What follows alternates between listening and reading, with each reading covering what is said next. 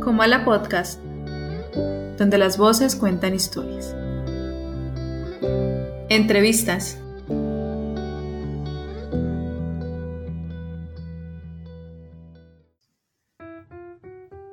Hola y bienvenidos a este, el capítulo número 78, aquí en Comala Podcast. Mi nombre es Jorge Sánchez y como siempre me encuentro en compañía de mi amiga Carol Díaz. Hola Carol, ¿cómo estás? Hola Jorge, eh, feliz, contenta de estar de nuevo por acá, acompañada siempre de los perros que ladran cerca a mi casa, como cosa rara, eh, pero mm, contenta porque en esta ocasión vamos a hablar mm, de un tema muy interesante y traemos una invitada que sabe demasiado sobre el tema. Sí, como tú dices, hoy toca entrevista, Carol, y bueno, en esta nueva temporada que, comenzamos y que ya casi terminamos, hay que aclararlo, ya estamos en, la recta final eh, de nuestra temporada, así que eh, Nicole, que es, la, que es, la, invitada de hoy, va a ser la última invitada de, de esta temporada, así que no podemos cerrar sino con este broche de oro que es ella, que es una amiga personal, que es una de las personas más interesantes que yo he conocido, realmente es muy interesante. Eh, ella es graduada de biología de la Universidad del Valle, tiene un énfasis en entomología y actualmente trabaja en un proyecto de, investigación de la malaria, tema del cual vamos a estar hablando hoy. Le doy la bienvenida a Nicole. Encantado de que estés aquí. Eh, hola para todas y todos. Eh, como bien lo mencionas, pues soy bióloga de la Universidad del Valle, tengo un énfasis en entomología, es decir, el estudio de los insectos. Eh, me encantan los insectos desde los insectos acuáticos hasta los que encontramos en las selvas profundas. Actualmente me encuentro trabajando en un proyecto de investigación en malaria con insectos vectores de enfermedades, es decir, los insectos que eh, portan en su cuerpo el parásito o el virus o el patógeno pues que causan enfermedades. En este caso trabajo con zancudos en el tema pues de la malaria y el paludismo. Como ven, una persona supremamente interesante. Realmente cada vez que ella habla acerca de su profesión, yo no puedo más que hacer que callarme y, escucharla porque pues a mí me interesan también esos temas y, y conocer a alguien que, que sabe a fondo de ello, pues me parece genial. Así que con ella vamos a tener una charla acerca de, pues, de su proyecto actual y bueno, y de su trayectoria también un poquito para saber más de este mundo tan interesante y que yo creo que es muy, muy y bastante desconocido, ¿no, Carol? El mundo de las enfermedades y, y, de, este, de este universo que, bueno, que hoy en día nos está afectando, por ejemplo, con, con lo del coronavirus y que creo que estamos más desinformados de lo que creemos, ¿no te parece? Sí, en este, en este mundo hay muchas, muchas cosas que, definitivamente desconocemos y, y, súper interesante tener una persona que, sepa tanto sobre, sobre el tema. Yo le quería preguntar antes a Nicole, antes de comenzar con, de lleno con la malaria y con, con los proyectos que ella tiene con esta enfermedad y con la investigación de la misma, decirle que eso no le he preguntado en, privado ni, y, y que ahorita se me encendió el foco ¿Por qué los insectos, Nicole? ¿Por qué esta fascinación tuya hacia este tipo de animales? Creo que desde, desde mucho tiempo me ha gustado como ciertas cosas que no les gustan como al común de la gente, ¿cierto? Cuando estaba en biología en la carrera, la mayoría de mis compañeros se fueron por la parte de zoología de, de, mamíferos o de animales como las aves o en plantas eh, o de hecho, muchos se fueron por la biología marina. Y creo que de unas 50 personas que quedábamos pues en, entre, en esas cortes pues que yo estaba, eh, nos gustaban a cuatro personas los insectos. Entonces creo que, por ese lado como que me, parece muy genial como esas cosas que, que, a la mayoría de personas no le llama tanto la atención.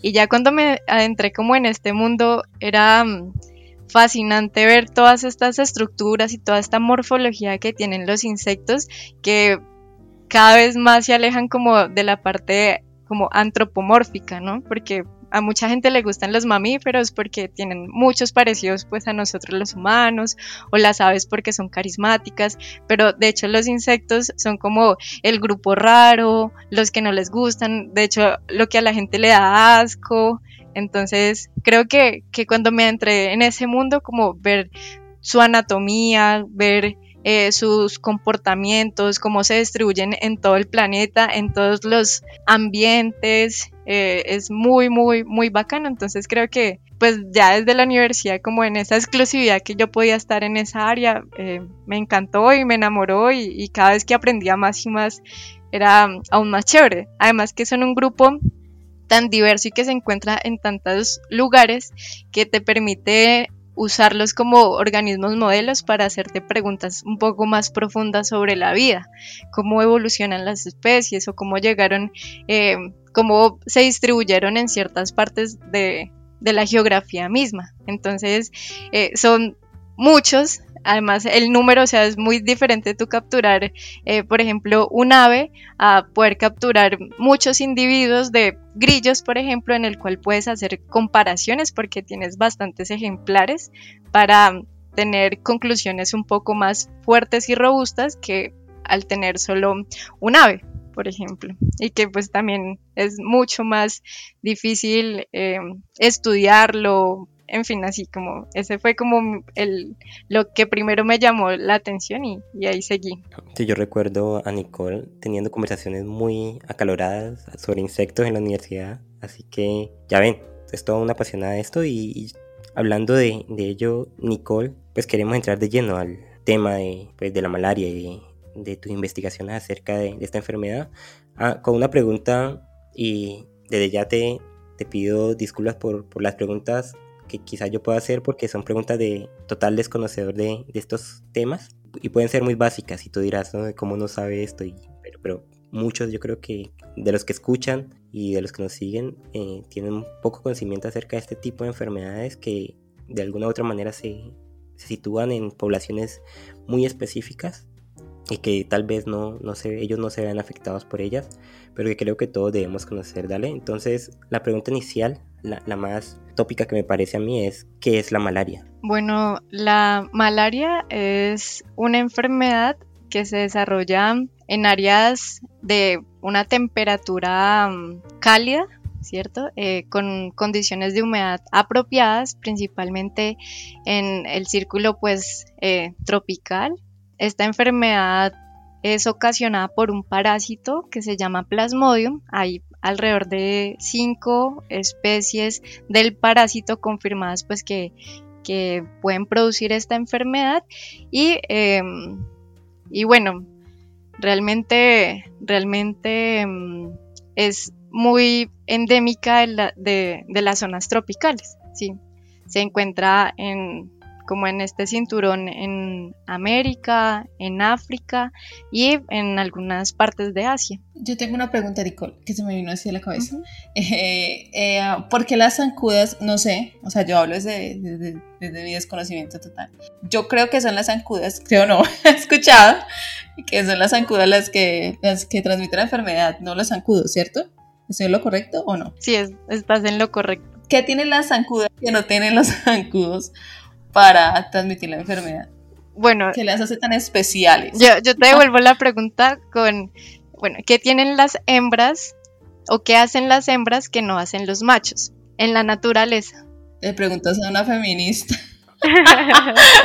no, no, no, no sé. procrear. Eh, pues eh, procrear. Exactamente. Las hembras tienen esa función de producir los huevos, que son pues la descendencia eh, de, la especie, ¿cierto? Entonces, por lo tanto, las, las hembras necesitan alimentarse de sangre para obtener los suficientes nutrientes o los nutrientes adecuados para el desarrollo de estos huevos.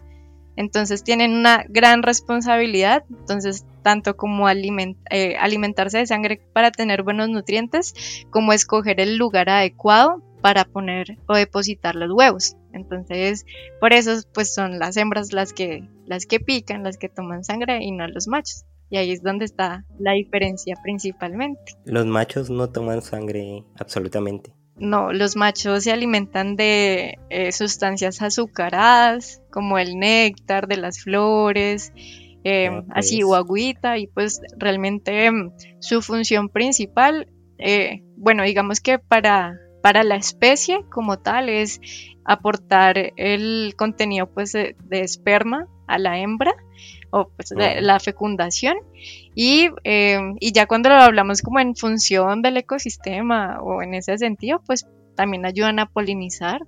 Ay, qué bello, no sabía eso.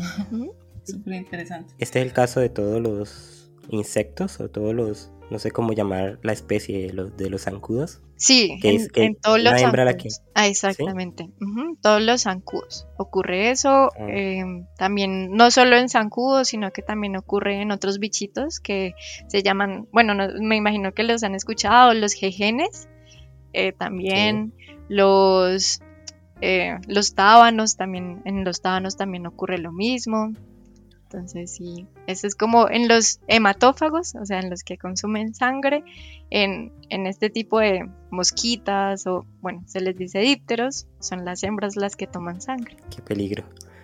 Entonces ya no podemos volver a decir me picó un zancudo, sino una zancuda. Exactamente, sí, así como tú dices. malo. En Nicole, yo leyendo acerca de, esta enfermedad, encontré muchas fuentes que hablaban de los vectores de la malaria y del control de estos vectores. Primero que todo, para la gran audiencia que tenemos nosotros, ¿qué es un vector? Y después, ¿cuáles son los vectores que producen la malaria, que propician el desarrollo de esta enfermedad? Bueno, un vector es un organismo que se encarga de transportar un patógeno de un eh, huésped o de una fuente a, un huésped, ¿cierto? Una fuente a un huésped. Entonces, podemos hablar em, en este caso, por ejemplo, los zancudos, que ellos toman sangre, entonces pueden tomar sangre de un huésped, de un organismo, un mamífero o un ave también puede ocurrir. Hablemos en este caso de humanos. Entonces hay una persona que está enferma de malaria, tiene el parásito en su cuerpo, el zancudo toma sangre y al tomar sangre eh, absorbe también el parásito. Entonces lo transporta, digamos que lo transporta hacia otra persona para volver a tomar sangre y entonces al volver a tomar sangre inyectan, eh, bueno, los zancudos tienen algo muy chévere, o las zancudas, que son eh, unas glándulas salivales que inyectan anticoagulantes y como anestésicos. Por eso cuando uno lo pican, uno no siente al momentico, o sea, uno en el instante no lo siente, sino que lo siente después. Entonces ellos inyectan eh, estos anticoagulantes y anestésicos y al inyectarlos inyectan el parásito.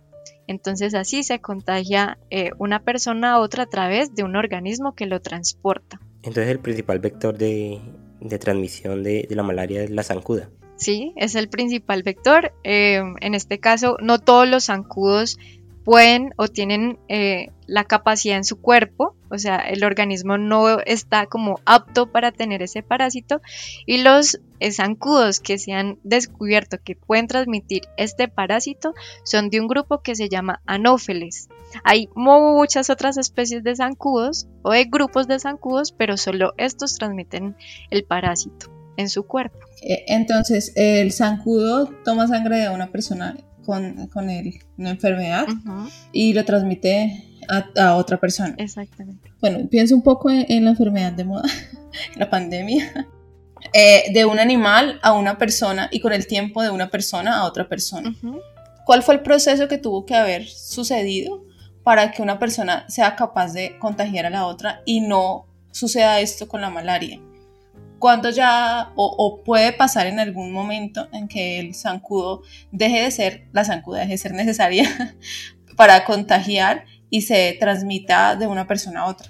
Mm, bueno, es que eh, es que son enfermedades pues muy diferentes, ¿cierto? Entonces el, el coronavirus como tal es un virus, ¿cierto? Entonces en este caso pues se transmite a través de partículas, entonces el contacto con una persona a otra de esas partículas pues ya eh, puede generar enfermedades respiratorias, entre otras cosas, ¿cierto? Al entrar este virus en tu cuerpo.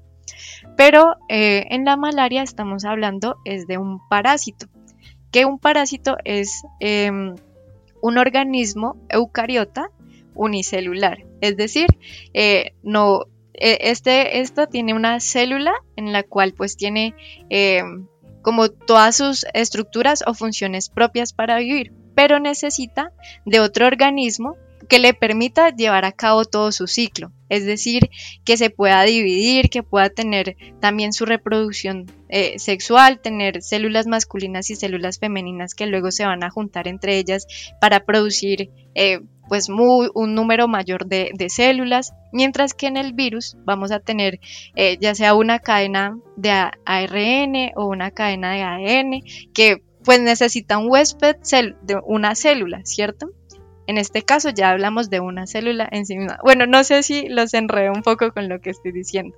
No, no, no, no, sí, sí. Ah, bueno, pero... Continúa, enredado estamos, continúa. Perdón. No, no, no, yo siento que, porque sí tiene lógica, tiene lógica, es un, parásito y no un virus. Exactamente, entonces no, no es lo mismo. Además que este parásito, bueno, es, yo creo que una de las cosas que eh, son tan complejas en esta lucha contra la malaria es que en sí mismo el parásito es muy complejo.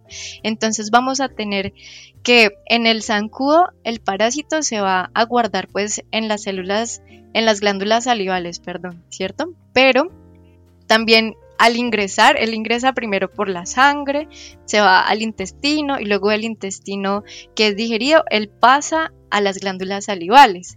En el humano tenemos dos, en, él puede estar en dos partes de nuestro cuerpo. Puede estar en nuestra sangre cuando recién ha, sido inyectado, pero también se va y se guarda en el hígado. Y allí, en cada una de estas partes que les estoy mencionando, él tiene una fase celular diferente. ¿sí? Entonces, eh, o sea, es necesario que para que el parásito exista ocurran estos huéspedes en diferentes momentos. Entonces, igual, la biología es dinámica, ¿cierto? Estamos entendiendo muchos mecanismos de cómo funciona, pero a veces cuando terminamos de entender un mecanismo, pasa el tiempo y ya ha mutado, ya han pasado muchas cosas que ya cambia o tumba todo lo que ya habíamos descubierto antes. Sin embargo, pues esto es como lo que se sabe y por eso ha sido pues tan, tan complejo. Bueno, Nicole, ya sabemos qué son los vectores, ya sabemos cuál es el principal vector de eh, en el que se desarrolla la malaria. Y ahora, ¿cuáles serían las herramientas de control de estos vectores o de este, de, este vector en, particular que es el mosquito? Bueno, pues en, en, esto que yo llamo, o que muchas personas llaman la lucha contra la malaria, hay muchos enfoques, ¿cierto? Y digamos que, que se puede mirar hoy en día desde un enfoque ecoepidemiológico, ¿cierto? Desde muchas líneas, tanto la línea social como la línea de las vacunas, como la línea de controlar el vector. Entonces, en, mi caso, pues yo he aprendido un poco más sobre la línea de controlar el vector. Y podemos controlar el vector en sus diferentes estadios, es decir, como estos vectores son insectos, los insectos tienen un ciclo de vida. Entonces, en ese ciclo de vida vamos a tener que el zancudo puede tener una fase acuática y una fase adulta. En la fase acuática eh, estamos hablando de las larvas, entonces pues lo que hacen hoy en día es aplicar insecticidas a algunos criaderos o decirle, no sé si ustedes han escuchado como esa propaganda que hacen contra el dengue, como por favor, eh, bote el agua que se cría, que el agua que queda en sus matas o tapen el tanque, eso mismo pues también ocurre en, con la malaria porque pues igual tanto el mosquito del dengue eh, también pues es un mosquito el de la malaria, entonces eh, ahí se puede como contrarrestar en esa fase. Y la otra fase que se puede contrarrestar es en el adulto y hoy en día se utilizan dos métodos. Eh, bueno, en el mundo pues pueden haber otros, otros métodos, pero los que más son utilizados, los que han sido como más eh, eficaces según pues los criterios de, de, la Organización Mundial de la Salud, son el uso de toldillos impregnados con insecticida y el rociamiento residual intradomiciliar o también que le llaman fumigación dentro de las casas. Pero yo creo que, digamos, contextualmente en las zonas donde no se presenta malaria, es difícil, digamos, el hecho de, de, que las personas no contraigan ese tipo de enfermedades, porque pues todo el mundo sabe que pues que generalmente sucede en Buenaventura o en las zonas donde llueve mucho o donde todas las personas están rodeadas de agua, entonces eh, digamos que por esa parte es un poquito, digamos, complejo eh, hacerle como lucha a esta enfermedad. Sin embargo, lo que tú estás haciendo, que, que, pues quiero que me cuentes un poco, nos cuentes un poco sobre cómo llegas a la comunidad, eh, pues informando sobre ese tema tan importante, cómo, cómo haces para acercarte a, a, ellos y que esas personas las reciban de manera, digamos, positiva y no, y, y no sean como reacios a, a, a la información que se les da. Sí, cuéntanos un poquito de, del proyecto en que estás participando. Bueno, estas, estas medidas que les mencioné previamente, eh, pues ya se aplican desde hace varios años en diferentes departamentos como lo es Nariño, Cauca, Valle en la parte de la costa pacífica, Chocó, eh, en algunos lugares de Antioquia y Córdoba. Eh, bueno, también el Guainía, ¿cierto? Así como ustedes mencionaron, las zonas donde más eh, pues se ven afectadas por esta enfermedad. Entonces ya pues desde hace muchos años están trabajando en eso. Ahora bien, eh, pues nosotros como el proyecto en el que trabajo, pues que se llama Vector Link, llegó eh, hace más o menos dos años o año y medio a los municipios de Guapi y de Timbiquí. Entonces, nosotros como tal somos unos evaluadores, ¿cierto? Estamos evaluando si esas medidas que están haciendo desde hace varios años, si funcionan o no. ¿Por qué? Porque así nosotros podemos determinar eh, a ciencia cierta si eso que están haciendo, si tiene un efecto o es necesario empezar a buscar otras alternativas o qué está pasando con esas medidas que no están funcionando. Entonces, bueno, yo creo que como, como cualquier proyecto, como cualquier persona que llega nueva a un lugar, pues siempre eh, tiene sus dificultades, ¿cierto? Llegar uno nuevo también, porque pues eh, nosotros, eh, aunque el equipo es bastante grande y, y, realmente creo que más el 60, un poco más del 60% de, del equipo de trabajo es de estas zonas que corresponden pues a, a los colectores de zancudos, eh, pues al principio sí, sí, sí fue difícil y uno notaba como, como un poco reacios a, las comunidades también cansadas que, que lleguen constantemente eh, gente de proyectos y como esos proyectos ah, que, que dan plata, entonces se quedan unos días y, y suerte, ¿cierto? Entonces creo que siempre se, se, notó y se vivió eso, pero con el paso del tiempo y con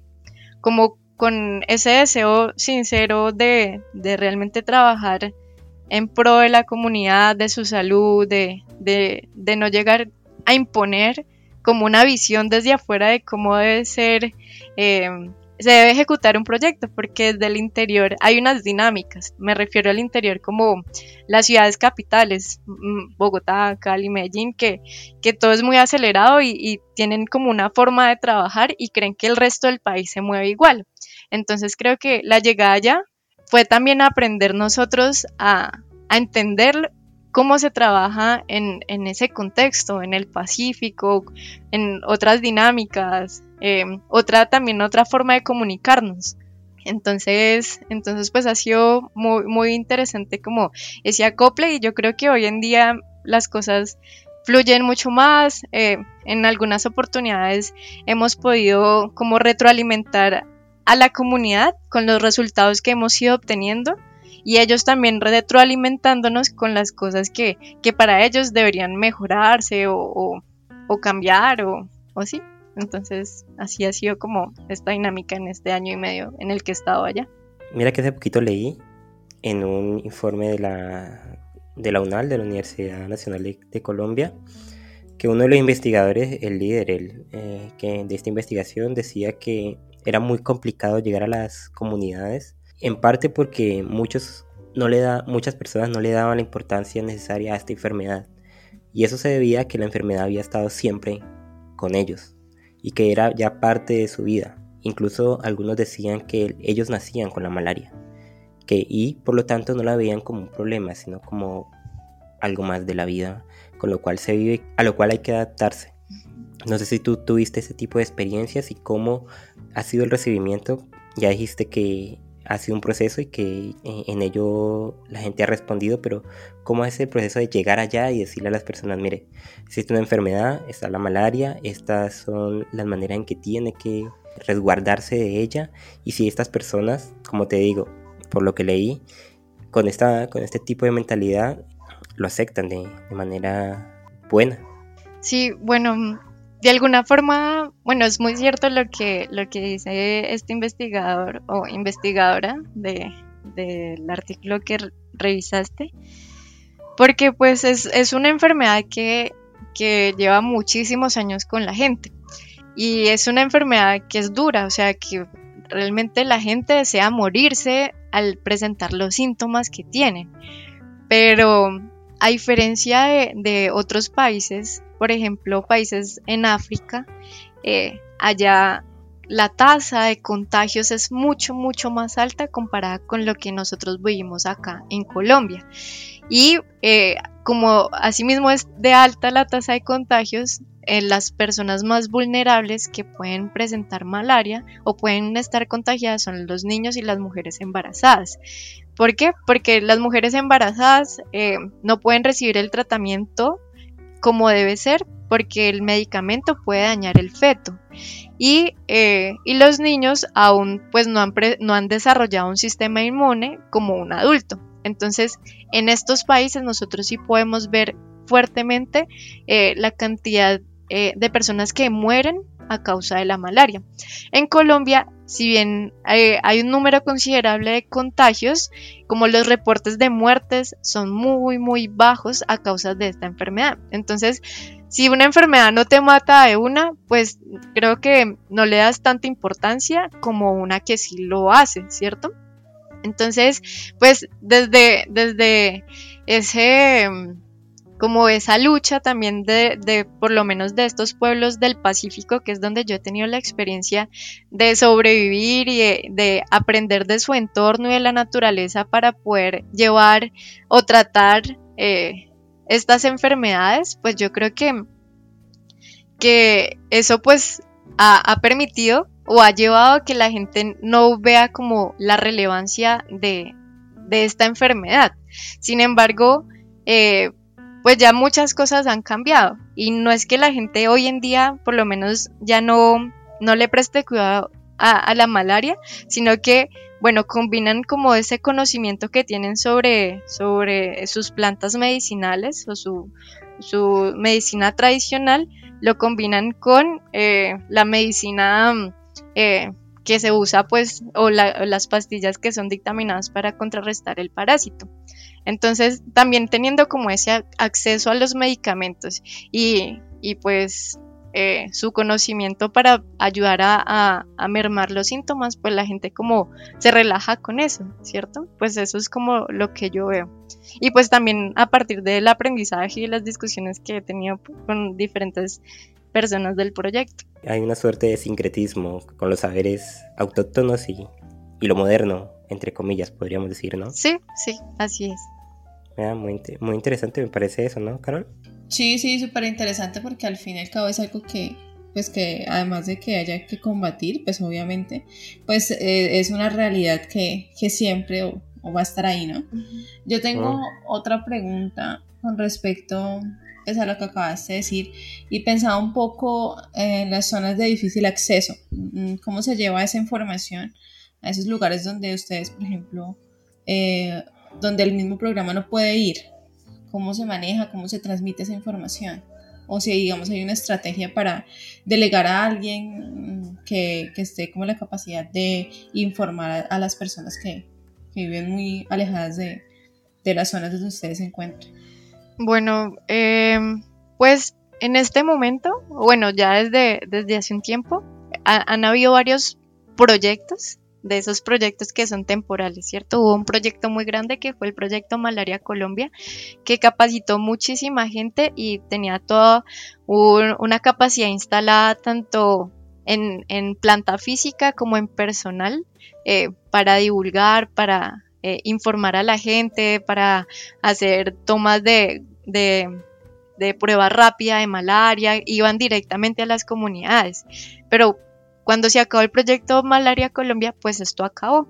Y aunque las secretarías de salud departamental, municipal, eh, hacen como todos sus esfuerzos para mantener estos programas, pues a veces no es suficiente y no porque no tenga la intención, sino porque no hay quizás voluntad política para hacer esto, ¿cierto? Eh, en este momento pues estamos nosotros eh, trabajando de la mano con las personas de la, de la, Secretaría de Salud departamental, municipal, eh, tanto de Guapi como de Timbiquí. Entonces, estos rubros que con los que nosotros trabajamos pues vienen de, dineros internacionales y, y, pues ahora hay personal capacitado, hay instalaciones y estamos trabajando fuertemente en ello.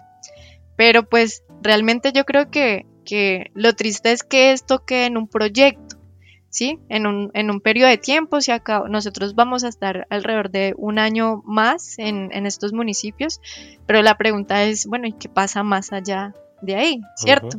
Entonces, eh, ¿cómo seguimos construyendo, cómo seguimos trabajando con las comunidades para disminuir o para controlar o quizás algo más soñado para erradicar la malaria en estas comunidades en los próximos años? Pues creo que, la pregunta trasciende más a, otras voluntades más allá pues de, nuestras manos. Dos cosas eh, que, acabas de decir Nicole que, se emparentan con, también con algo que leí. El proyecto Malaria, eh, me vi un video en, YouTube que tenían, que tienen, que, que las Naciones Unidas subieron en su canal Primero que todo me pareció muy interesante, me pareció muy interesante que llevaran esta información a las personas, hacían lo mismo, lo de los toldillos, lo de la fumigación, sin embargo también hacían algo que yo creo que, y, lo vuelvo a repetir, en mi gran ignorancia acerca del tema, creo que es muy loable y que serviría para contrarrestar mucho este tipo de, afecciones, esta enfermedad, que es el instruir a la comunidad, a la comunidad que vive a diario con este tipo de, pues, de lucha, que es, que la lucha contra la malaria la lucha contra otro tipo de enfermedades. Instruir a los niños, instruir a, los mayores, instruir a los muy pequeños, instruir para que cuando la gente, los expertos como tú, Nicole, o como la gente que te acompaña, se vaya, cuando los proyectos se acaben, como tú dices, esto no, no es eterno y no van a mantener ahí, quede al menos una parte del saber que, que ustedes, que ustedes eh, pues llevaron.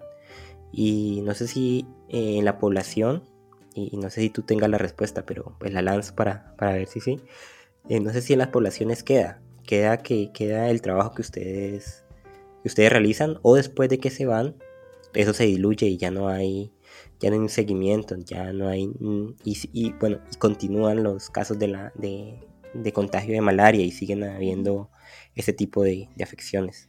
Bueno, pues nosotros hemos realizado algunas actividades de socialización a la comunidad, ¿cierto? Entonces, hace poquito en el Día Mundial de la Malaria, pues hubo todo un evento en el cual se invitaron a jóvenes de los colegios, como del grado noveno, décimo y once, en el cual participamos nosotros como proyecto, participó el, la parte de bacteriología, los que toman la gota gruesa del hospital, participaron los técnicos eh, de la Secretaría de Salud Departamental que se encargan de repartir los toldillos y de fumigar, eh, de las Secretarías de Salud eh, Municipal. Entonces, digamos que hubo toda una dinámica de juegos, de, de pues de actividades con, con, los jóvenes, tratando pues de, de, llegar y enseñarles un poco de lo que nosotros hacemos, porque nosotros como tal somos como unos evaluadores, ¿cierto? Estamos investigando si eso funciona o no, pero también de enseñarles un poco eh, cuál es el, vector, qué es la malaria, cómo se puede controlar, qué actividades propias de, de mi quehacer diario cotidiano me pueden ayudar a evitar contagiarme o ser picado por un zancudo. Entonces, en este tiempo que nosotros hemos estado, sí, se han realizado diferentes actividades de hecho, la otra semana tenemos un evento en el cual se llama Encuentro Vector Link, donde pues va a llegar mucha gente eh, con la que hemos estado trabajando. Y de hecho en ese evento eh, también va a haber un o hay en este momento estamos en medio de un concurso en el cual nuestros colectores eh, se juntaron con sus comunidades, hicieron grupos y tenían que eh, crear una canción o coplas o una obra de teatro en el cual eh, le contaran a su comunidad, a sus vecinos, por qué era importante dejar fumigar o permitir que y cuidar los toldillos que les son entregados. Entonces, en todo este tiempo que hemos estado, sí también se ha realizado como un trabajo fuerte para que esto le quede a la gente.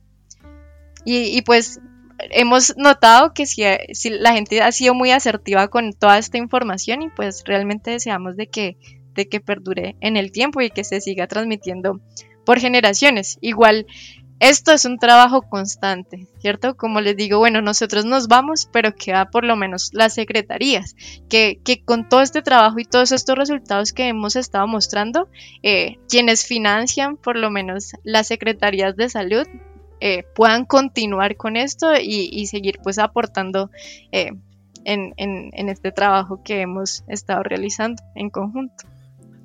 Esa era una segunda cuestión, Nicole. Tú decías que lo que ustedes realizan ahora es financiado por apoyo internacional. ¿Qué pasa con el apoyo nacional? ¿De parte del gobierno central existen apoyos o, es, está reflejado en, lo de la Secretaría de Salud que tú estás contando ahora? Eh, bueno, respecto al proyecto en el que yo trabajo, eh, en instituciones nacionales que nos apoyan, eh, las hay, pero pues no directamente como que desembolsen dinero, ¿cierto? Sino, eh, por ejemplo, trabajamos en conjunto con el Instituto Nacional de Salud, donde eh, tenemos allá mm, varios compañeros que están haciendo toda la parte de identificación molecular de la presencia de los parásitos en los zancudos. trabajamos pues digamos, eh, de la mano con el ministerio, entonces ellos son los que pues, enviar los toldillos a las secretarías de salud departamental. Entonces, digamos que no, no es así como que nos pasen la plata, sino que es toda la gestión eh, que hay detrás de, una actividad que se vaya a realizar, como es la entrega de toldillos o la fumigación. Entonces, eh, allí en, esos casos es donde contamos pues con, el apoyo de las otras instituciones o entidades que, pues que, con las que trabajamos, nacionales. Bueno, Nicole, aquí yo tengo una cuestión que, me viene molestando y que yo te he estado contando antes eh, detrás de micrófonos y es el tema de estar allí en la comunidad y enfrentarse a los problemas con que se enfrenta la misma comunidad como todos sabemos y como la gente que, incluso la gente que está en el exterior sabe, Colombia es un país de muchos contrastes. En una parte hay tiene una población supremamente bella, supremamente buena, pero también se, enfrenta eh, a problemas eh, bastante profundos, problemas como el narcotráfico, problemas como la guerrilla, como las bandas criminales, como la minería ilegal, problemas que en estas comunidades en las que tú has ido a, a, evaluar los, proyectos acerca de la malaria, eh, se tienen que enfrentar.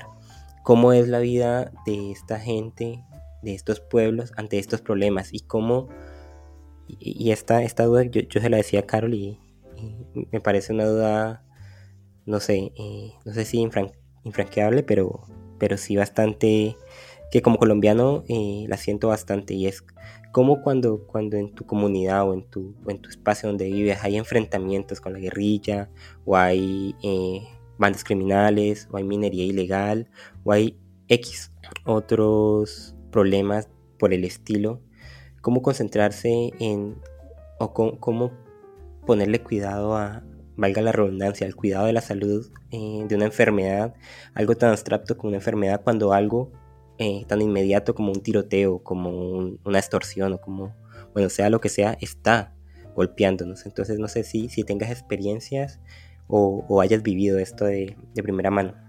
Ay, pregunta difícil. Ay, ay, ay. Bueno, pues es muy complejo, la verdad.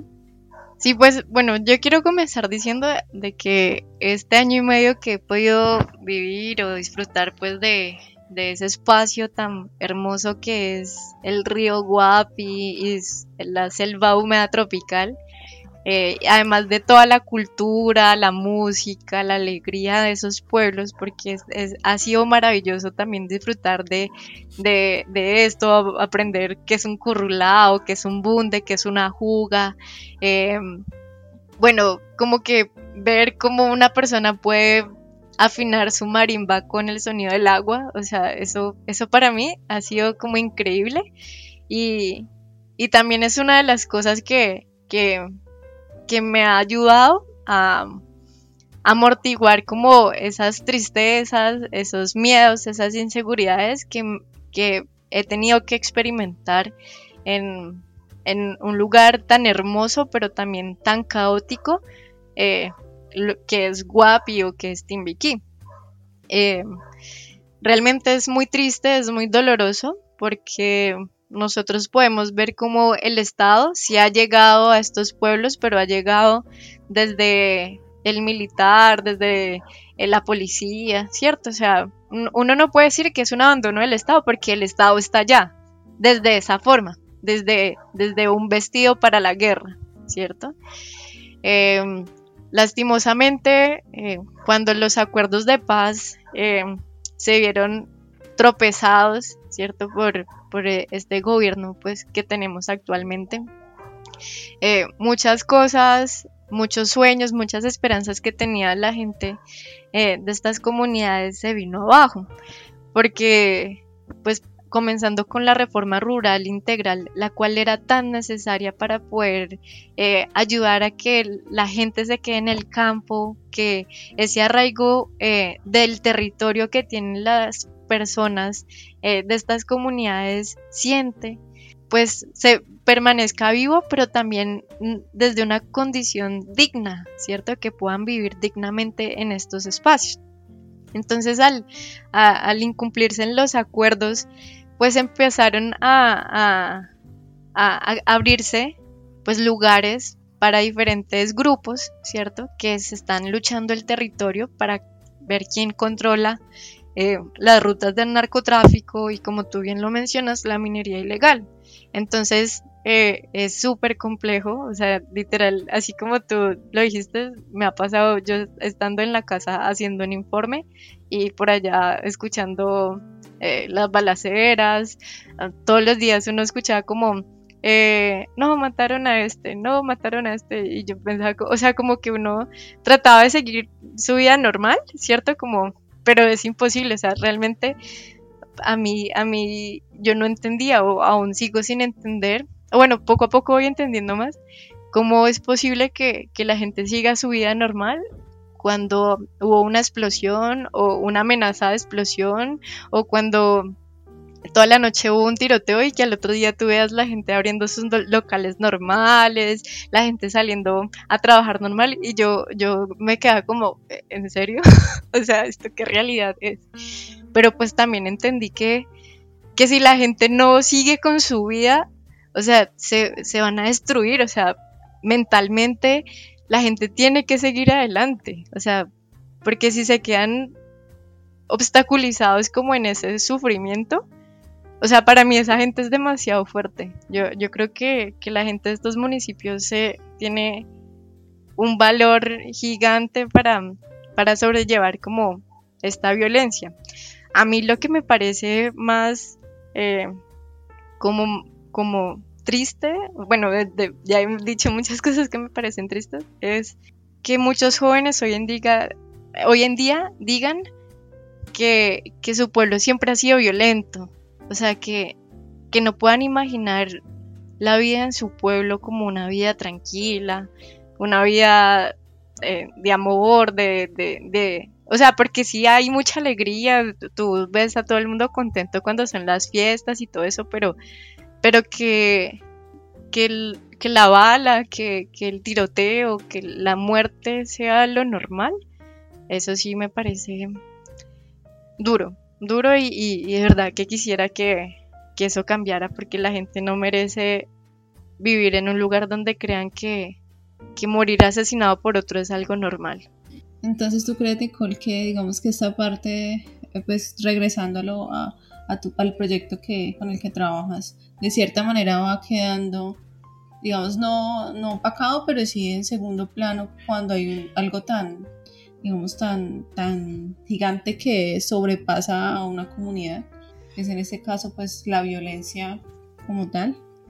Mm, pues es que, es que esto es como muy, como muy personal para mí, ¿cierto? Y, tal vez para ustedes o para muchas otras personas que pensamos que el vivir bien, el, vivir dignamente, eh, es más importante que cualquier otra cosa, ¿cierto? Y, pues desde allí, eh, desde la paz también, se puede empezar a construir muchas cosas como la salud, como el trabajo. Yo creo que, que a medida que, que, estos, como, bueno, estas redes empiezan a, a, trabajar en pro de su comunidad, ¿cierto? Pues vamos a encontrar la, la, posibilidad de vivir bien, ¿cierto? En estos lugares y, y, ya, y que si solucionamos esto podemos seguir adelante, ¿cierto?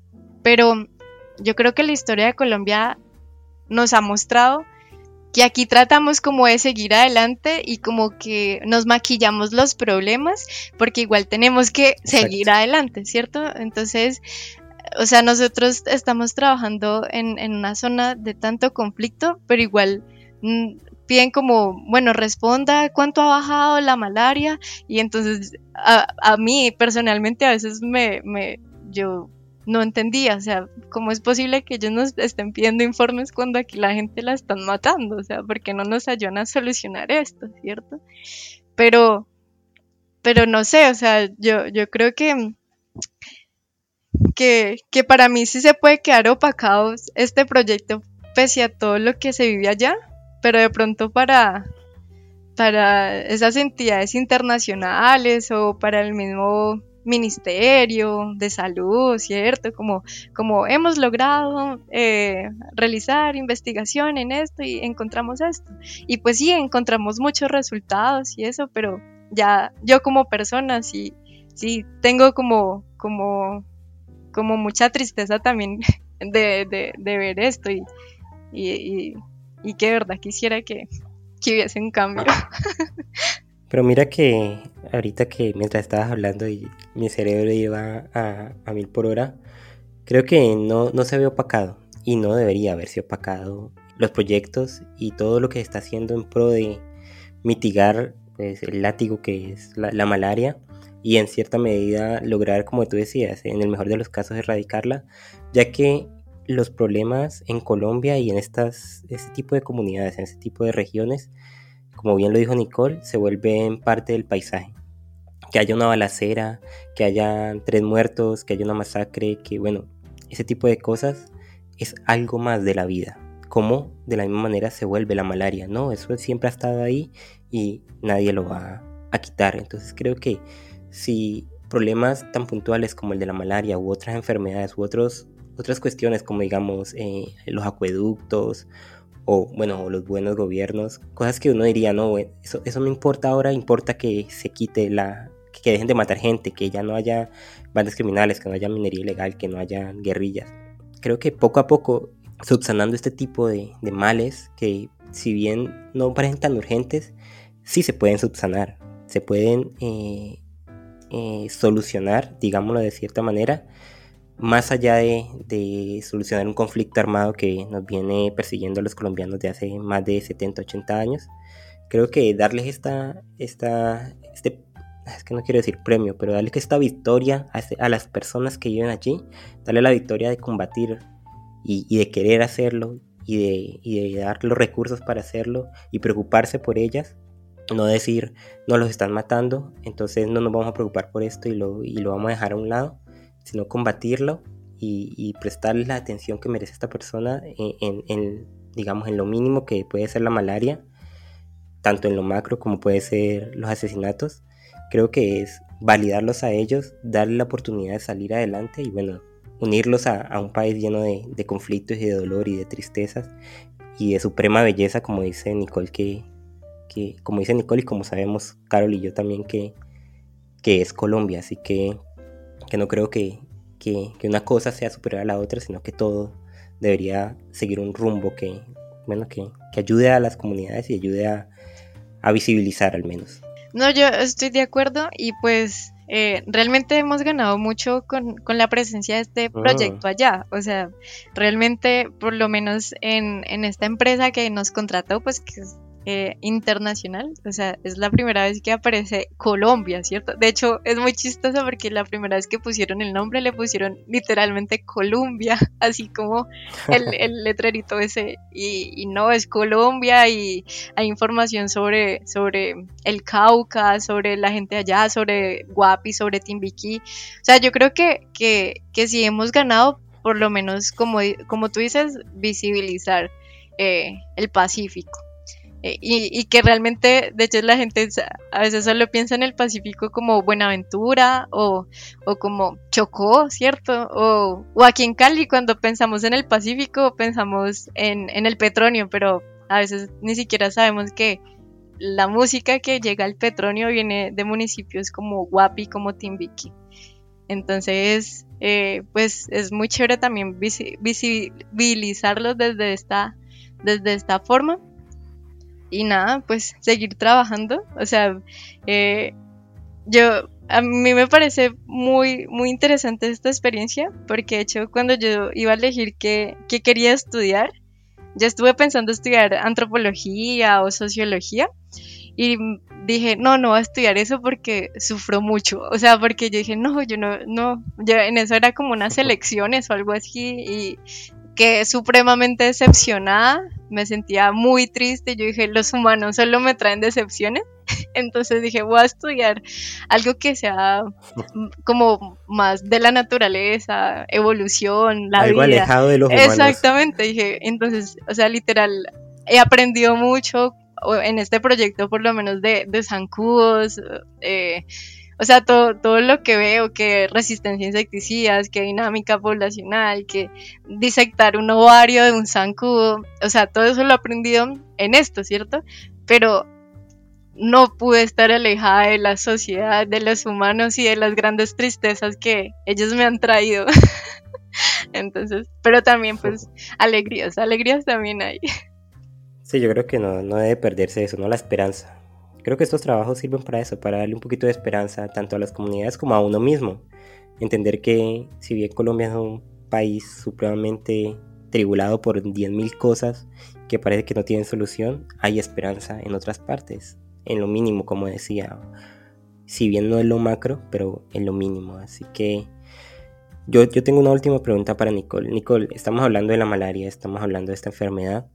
Y antes de que, de que terminamos, que ya, ya estamos en, la ruta para terminar, quiero que nos digas, tanto para pues, los que viven en la ciudad como para los que están en, en las regiones eh, rurales de, de, pues, del país que sea que escuchen el podcast, eh, ¿cómo, ¿cómo, uno puede identificar que tiene malaria? ¿Cuáles son los síntomas? ¿Y qué debe hacer en caso de que, de que presente este tipo de síntomas?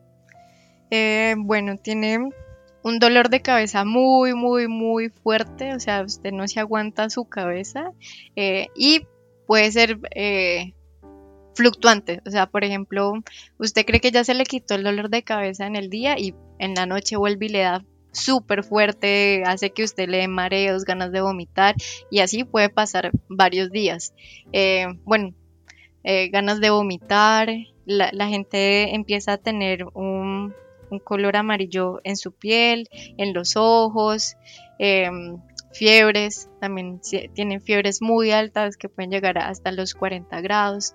Puede, de hecho, puede confundirse con, con otras enfermedades, ¿cierto? Como con otros síntomas de otras enfermedades, de pronto al dengue, pero por lo menos, o sea, si usted estuvo en una zona endémica para malaria, como lo puede ser Buenaventura, eh, o la costa pacífica caucana, nariñense o chocuana, pues, y tiene esos síntomas que le estoy diciendo, o bueno, en, algunos países de África, entonces hágase la, la prueba rápida o la gota gruesa para confirmar de que es malaria. Y, y si uno le da malaria, ¿qué tiene que hacer? Si ya se confirma. Eh, empezar el tratamiento, bueno, se confirma con una prueba que se llama gota gruesa. Entonces, en la gota gruesa le dicen a usted qué tipo de parásito tiene. Entonces, eh, si es por lo menos aquí en Colombia tenemos em, Plasmodium vivax y Plasmodium falciparum. Entonces, con la gota gruesa le dicen cuál de los dos tiene. Bueno, también hay otro que se llama malariae, pero ese o malaria pero ese es muy raro que ocurra, entonces es principalmente los otros dos. Entonces, de acuerdo al, al parásito que tenga le eh, dan a usted un esquema de tratamiento con unas pastillas porque para cada parásito hay unas pastillas diferentes y una frecuencia eh, para tomarlas diferente. Entonces hay que ser muy estricto con el consumo pues de las pastillas que, que le mandan el médico. Y ya con eso, con eso es suficiente, pues eh, guardar reposo porque realmente usted no le dan ganas de hacer nada. De hecho, por eso dicen que la malaria es una de las enfermedades que más pérdidas económicas trae, porque de verdad que eh, pues usted no, no es capaz de hacer absolutamente nada mientras está con malaria. Bueno, yo creo que con Nicole podríamos estar aquí hablando tres horas acerca de este tema y otros muchos temas y no, y no acabaríamos. Y por eso es que creo que ha sido una invitada excepcional para nuestro podcast, siendo la última invitada de la temporada. Así que, Nicole, te agradezco muchísimo que hayas estado aquí. Te agradecemos que nos acompañaras, que nos dieras esta masterclass acerca de, malaria y de todo lo que eh, la enfermedad conlleva. Y nada, esta es tu casa, cuando quieras por aquí estás y, no sé, en algún otro capítulo te podemos invitar también si quieres y si, si te apetece, si, si la experiencia no fue tan, tan traumática, porque he de confesar que eh, Nicole estaba muy, muy nerviosa de, comenzar esta grabación. Sí, de hecho, de hecho De hecho, me tuve que tomar un curadito que tenía por ahí para aflojar la lengua. Pero que hizo. Pero tampoco somos tan malos, ¿no? Fue bueno, ¿verdad? Fue buena la experiencia. Sí, sí, estuvo muy chévere. De, de hecho, espero no, no haberme alargado demasiado.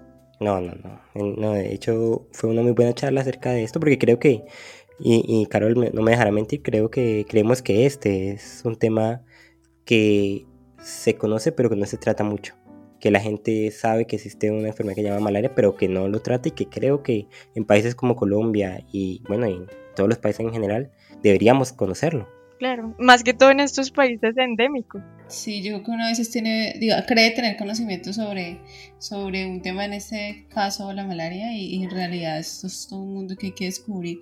Muchas gracias Nicole por ayudarnos a despejar dudas con respecto a esta enfermedad y sobre todo con respecto, digamos, a, tu trabajo que es tan, tan importante eh, pues en nuestro país. No sé, Nicole, si tengas alguna reflexión final que quieras darnos y nada, de, nuevo, te agradezco mucho que hayas estado aquí y, ya nos veremos en otra ocasión. Eh, no, pues agradecerles a ustedes por escucharme, por invitarme y por permitirme contar les a ustedes y pues, a todos los que los escuchan un poco de, mi experiencia, que pues ha sido llena de muchos aprendizajes. Ya ves, Carol, cada, en cada temporada vamos subiendo el nivel de nuestros invitados, así que esperemos que les haya gustado mucho la charla que tuvimos con Nicole. Fue una charla bastante nutrida, así que pueden dejar sus comentarios en cualquiera de las redes sociales que tengan. Ahí estamos nosotros, estamos en Instagram, Twitter, TikTok, estamos en YouTube. Estamos en, en todas partes. En Facebook subimos las, las obras que, de las cuales hablamos y vamos a estar subiendo un poquito de información acerca del proyecto en que Nicole trabaja. Así que nada, si tiene algo que decirnos, algo que comentar, algo que aportar, ahí estaremos pendientes. Muchas gracias por llegar hasta este punto, por escucharnos. Muchas gracias Nicole, muchas gracias Jorge. Y tengo un último pedido, Nicole. Si las personas quieren saber más sobre este proyecto, en el cual trabajas, em, qué páginas pueden encontrar más información o cómo, cómo hacer, digamos, para, para sí, encontrar más información alrededor de lo que tú estás haciendo. Mm, bueno, el, el, proyecto se llama VectorLink eh, y pues lo pueden buscar así directamente en Google y ahí les va a aparecer pues bastante información. VectorLink Colombia. Eh, también eh, el proyecto tiene página en Twitter, también pueden eh, buscar a USAID, que ellos también eh, publican como contenido de, las actividades que nosotros realizamos. Em, y ya, creo, y en Twitter también pueden buscar a, la Secretaría de Salud eh, Departamental del Cauca, ellos también están publicando contenido de los trabajos que hacen con nosotros. Y, y ya, sí, por ahí, por ahí está. Y por ahí pueden ver a Nicole, que hay unas fotos en, algunas publicaciones de ella, así que de, de paso la conocen. Así que bueno. muchas gracias de nuevo Nicole y muchas gracias a ti Carlos por acompañarnos y hasta la próxima.